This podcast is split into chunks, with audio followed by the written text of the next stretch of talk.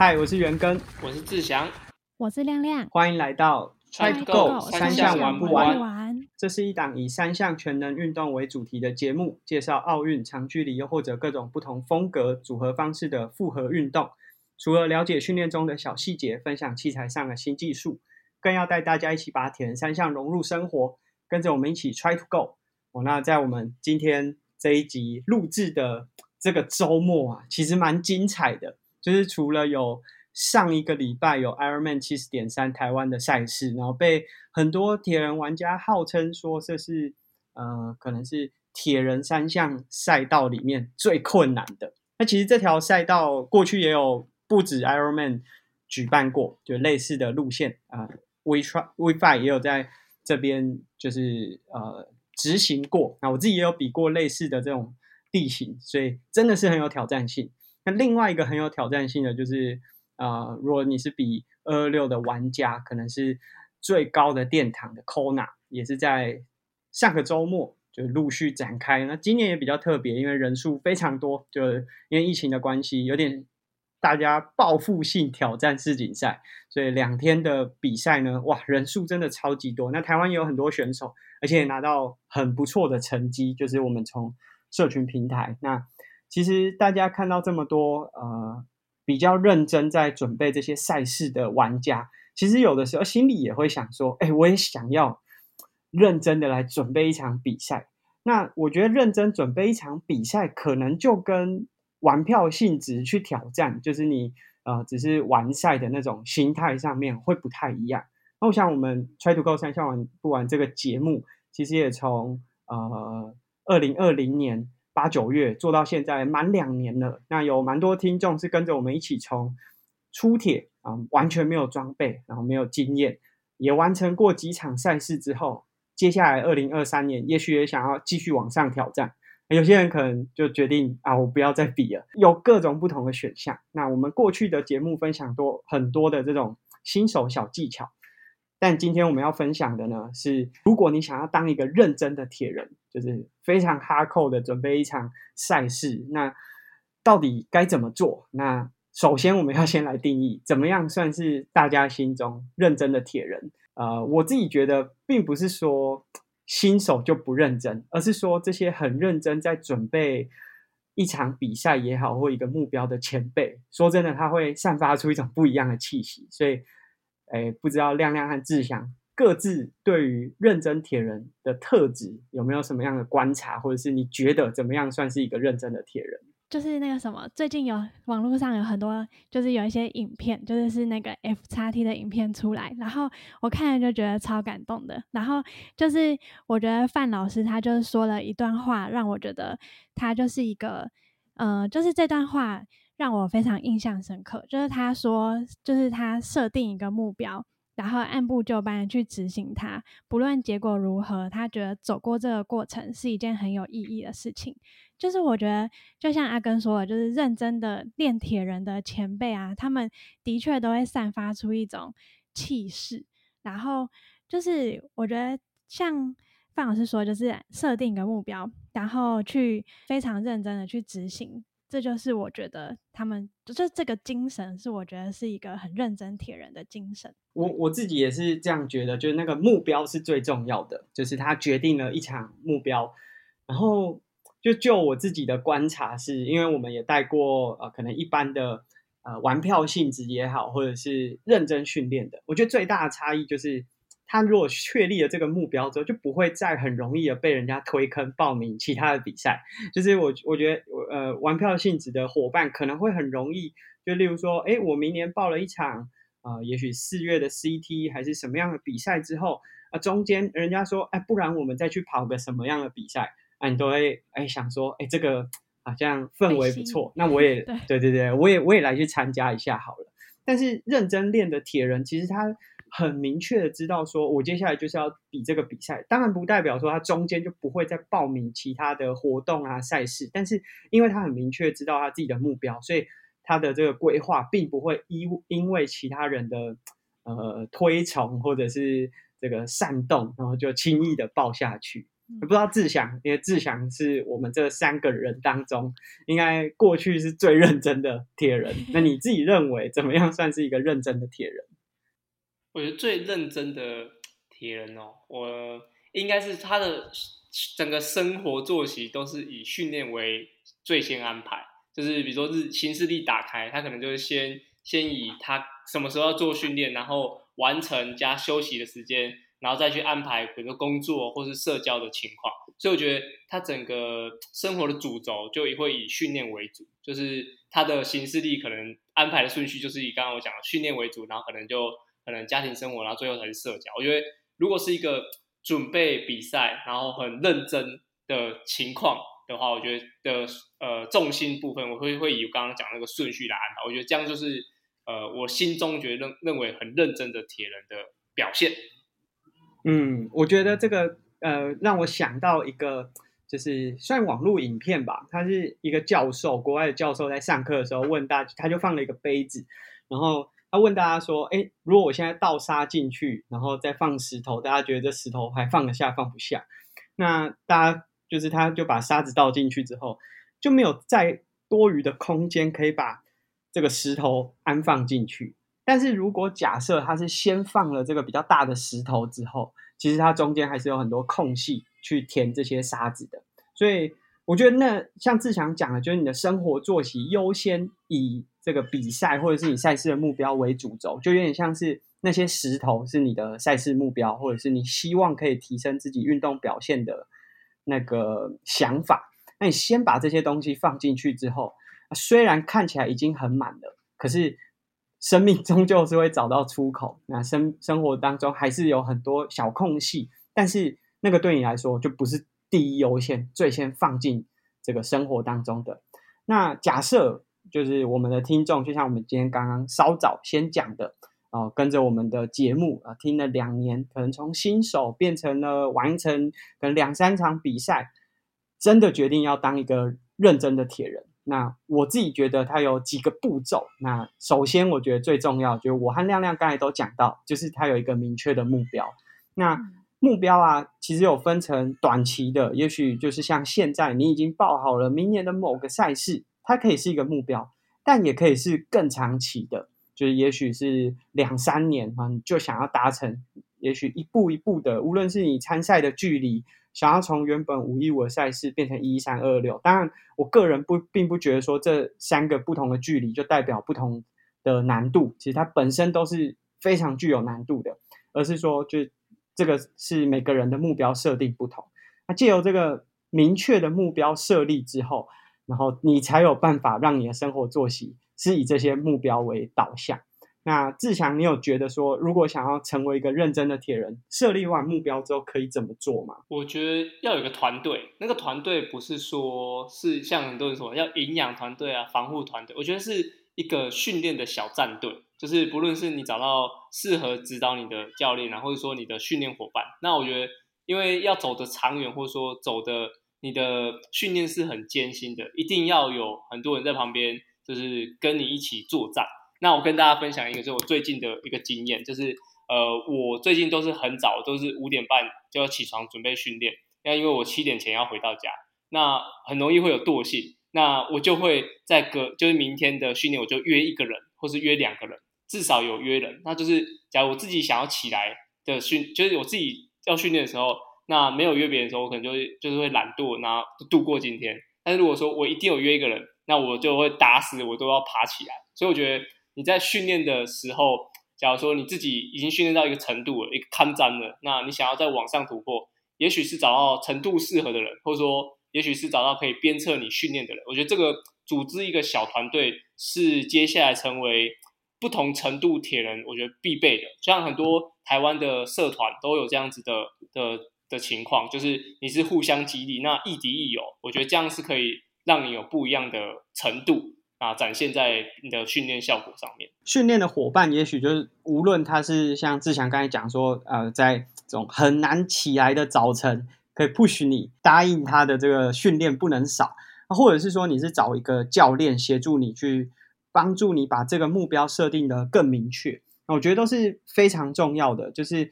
它不只是在呃运动表现上面可以互相砥砺，有的时候在心理上也是一个不可或缺的要素啦。那我觉得就是像我们刚才讲说，设立了一个明确的目标，然后你有一个训练伙伴可以相互的依靠，然后甚至是互相砥砺。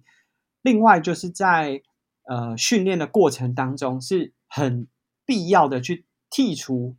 很多不必要，但 是听起来有点绕口，就是在可行的程度之下，尽可能的去让自己的训练是最最佳化、最优化的，而不是花很多时间在多余的，无论是里程还是训练内容上，甚至是恢复也是一样。那我觉得，呃，从新手进入到你真的很想要认真练铁人，其实它是会有一些冲突点的。这个冲突并不是说新手就会比较难变成就是哈扣的铁人，而是当我们剔除这些不必要之后，其实有的时候会让你的生活当中少了很多这种社交的局面。其实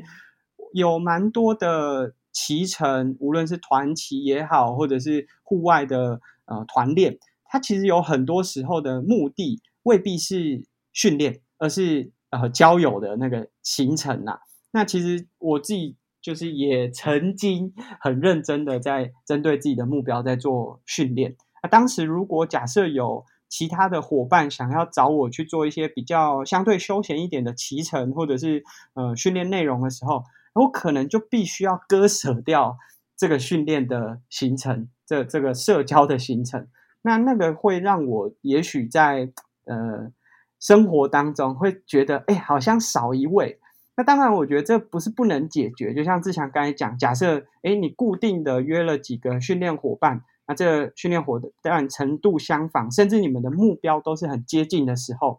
那它其实可以取代掉你原本可能有很多社交运动局。所以，我觉得这是。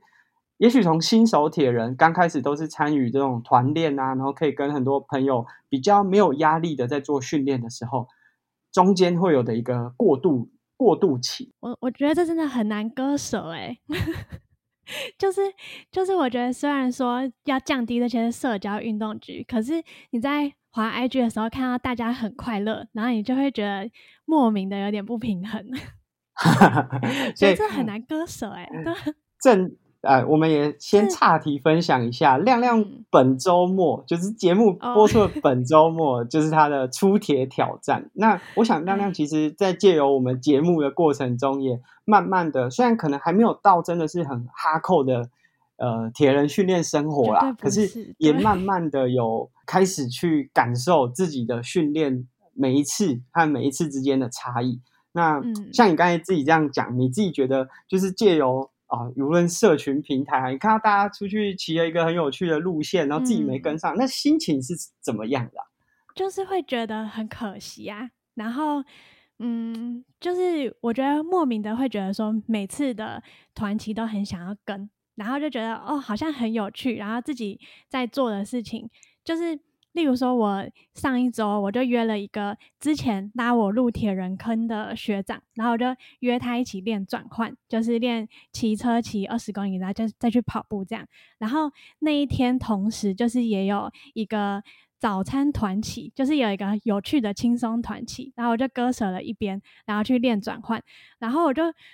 后来我就看到他们就是吃了很好吃的早餐，然后我当天心情就莫名有点差，就觉得说。哦，为什么我早上要就是，反正我就觉得好像比较想去吃早餐。虽然我觉得这可能就是不是符合哈扣的铁人，但我觉得这可能就是一个呃阵痛期，嗯，是吧？这时候可以来问一下志祥，因为我自己觉得这时候也许教练给建议的角度，诶也许也可以帮助呃新手铁人在度过这段期间，就是开始转换成想要认真训练的时候一个帮助，因为。其实也不是每一餐都真的必须要完全完全按表操课。当然，如果可以完全按表操课，真的很理想，也是教练很喜欢的乖学生。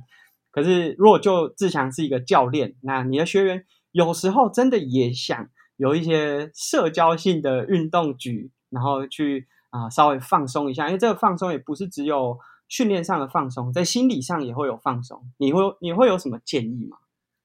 我会，我我其实我会蛮建议，就是在他在轻松的时候，比如说啊轻松跑、轻松游的时候，尽可能是约你的同学，就是会会约你想要约的那些人，然后你就去完成，比如像刚刚那样讲，就吃很好吃的早餐。我觉得尽可能在训练的时候，就是你可能固定周四都是一个很轻松的活动，那你就是固定这个时候来约，所以就是有点把训练辛苦的跟有趣的分开来，那有趣的就跟有趣的人一起，那辛苦的你可能就是。找比较辛苦的，我觉得对群众分开来是一个好处。那第二个就是，其实我我自己体悟啦，就是后来就是就不看社社群平台就没事了，因为社群平台就是一个真的就是一个散布各种大家好好的事情的一个一个媒介。然后在上面大部分应该都讲好的居多，包含我自己都讲好的，那上去就会容易比较，但是。大家可能只把五 percent 的好讲出来，可是九十五 percent 都没有讲出来，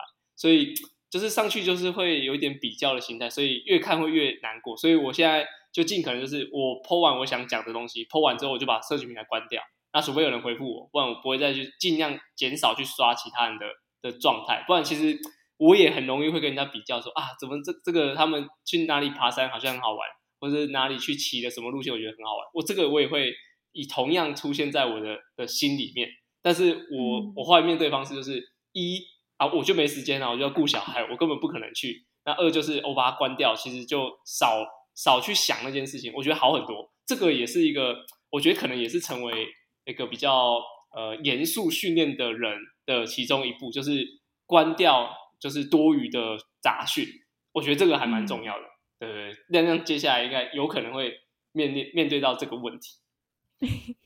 就是在面对这个问题的时候，呃，虽然这个有点好笑，但我觉得有一个方式，就是当你变得足够强，就是你真的很强很强的时候，其实可以多多少少降低就是这个困扰。因为如果你的能力真的是比较强的时候，那像志强刚才讲的轻松的那天，你就可以比较放心的去选择，哎，去跟呃朋友比较轻松的骑乘。因为如果你还在卡在一个。跟着这些社交团，其实还是需要花一些体力，花蛮多能力去跟上他们的时候，其实你有时有时候会担心说，哎，我如果去参加这样子的社交运动局，会不会消耗我太多体力，反而让我没有办法专注在训练上面啊？或者是说，其实跟他们在骑乘的时候，会影响到我整周的恢复，或者是整个课表的安排。那当你的能力上升到一个程度之后，哎，其实可以，你可以很自。自在的跟上这些呃比较社交性的活动的时候，其实你就可以很安心的把它排在休息日的那一天。那当然，这可能需要一段时间，然后一定的过程。但我想，这真的是一个嗯，如果就是你把运动当做是你的休闲活动，那其实生活当中真的也不是只有铁人三项这件事情的时候。是一个课题，就是你要学习如何去取舍。那亮亮也点出了，哇，它真的是一件蛮困难的事情。那这个其实也是我们今天想要做这一集的原因，因为我们发现有蛮多人开始认真想要练，但是他很多东西都不想割舍。如果全部带在身上的话，就会很像我们刚才开头讲的，就是当你的水瓶都先装了这些细沙，那就非常容易没有办法再塞进你本来原本预设很重要的那些目标。啊，最后我还是觉得，就是当你成为一个认真的铁人啊，很容易会开始忽略掉这个受伤的警讯。对，我觉得尤其是呃受伤的警讯，因为呃最常就是以耐力运动来说，就是有点就慢性疲劳累积的的受伤，我觉得是就是最后造成你有一点永久伤害的一个一个一个条一个情况啦。所以就是呃，蛮长的，很难分辨，就是你是已经肌肉撕裂伤，或是肌肉过度疲劳。对，就是疲劳跟受伤这两件事情，我觉得对于一个就是你很积极训练的人是很难判断的，因为你的训练课表就是这么的规律的进行，你不想要某一天就是打断了它。但是其实有时候在训练的时候，你要是太过于专注只有训练这件事，没有再注意到自己身体的话，你会容易受伤。对，虽然讲起来有点像干话，就是啊，你要休息不够就会受伤，但其实这是最难取舍。所以，呃，刚刚才讲说，你需要训练伙伴，你需要教练，你需要很客观的的情况去判断你的情的的当下的的状态。所以我觉得，忽略受伤警讯是很多自己训练或者说呃过度认真训练的铁人会很常发生的事情。所以你也许有个朋友，甚至我之前有一段时间在训练的时候，就我已经我自己感觉我有点辛苦，然后也我也没有特别说出来，但是我太太就有说，哎，我觉得你状况不太对。那我说为什么不对？然后他就举举出几个例子，比如说睡眠，然后觉得你磨牙很大声什么，就其实这是我不知道的。但是他在旁边客观的跟我讲之后，才发现哦，后来回去重新审视一下训练，说哦，真的那段时间其实有点过度了。所以有时候呃，你太过于专注的时候，你会忽略这个受伤警讯，反而造成之后有些永久的伤害，这反而是特别需要注意的。今天我们其实分享了，假设你真的已经从新手期度过，然后你也决定说，哎，铁人三项真的是你觉得很有魅力，而且你想要在这个过程当中去追求一个。挑战更高自我的那个过程的时候，成为认真的铁人，他其实呃一部分是训练要更认真，另外一部分是要割舍掉。那当然，像志强最后讲的这个受伤，其实我们自己有时候也会很享受训练过后带给我们的这些疲劳啊，或者是呃好像很有饱足感，就是一餐训练之后很有饱足感。但当这个训练的饱足感到某个程度的时候，就会是受伤发生的时机。那借由找寻专业的教练，或是你有好的跟你目标相同的训练伙伴，其实无论是心理上或者是在实际执行上，都会有很大的帮助。那其实，在今天这个主题，我在整理的时候，突然我的现实动态，呃，不是现实动态，就是每日的回顾，发现了这二零一八年的时候，马拉松的好手张家哲那时候就分享了一段文字，他说，训练上最大的忌讳就是。看到别人练什么课表，自己也也想练，但却没有跑好自己原本安排的课表。那我觉得其实这个就跟我们今天想要讲的，就是呃，认真的铁人要聚焦在自己的焦点上面，那尽可能的去避免这种外在的干扰啊，无论是呃行程上面的，还是在训练内容上，哎，看到别人做了什么训练，就觉得哎好像也不错，我也来尝试看看。所以这是我们今天想分享给大家的。那在岔题一下，在分享这则的时候，那我那时候就写了感情上，刚刚张家泽分享的是训练上最大的忌讳，我的分我就分享他的贴文，写说感情上最大的忌讳就是看到别人交什么女朋友，自己也想交，却没有照顾好自己原先交的女朋友。我实在不知道我那时候怎么会分享这样子的内容，大概就是。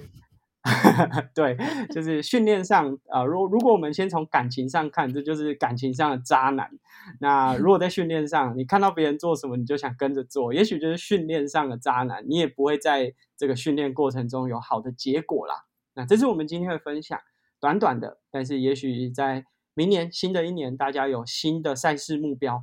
希望变成一个认真的铁人。我们在这里也祝福明年大家的目标都可以完成。当然也很重要的就是。亮亮本周末就要出赛，他人生第一场的个人田三项，也祝福他能够有好的结果。那如果喜欢我们的节目，都可以在各个 podcast 平台订阅，或者是利用评价的方式回馈给我们。那我们在泽泽平台上面的听众订阅赞助也都持续进行中。我们今天这集就到这边，下次见，拜拜，拜拜。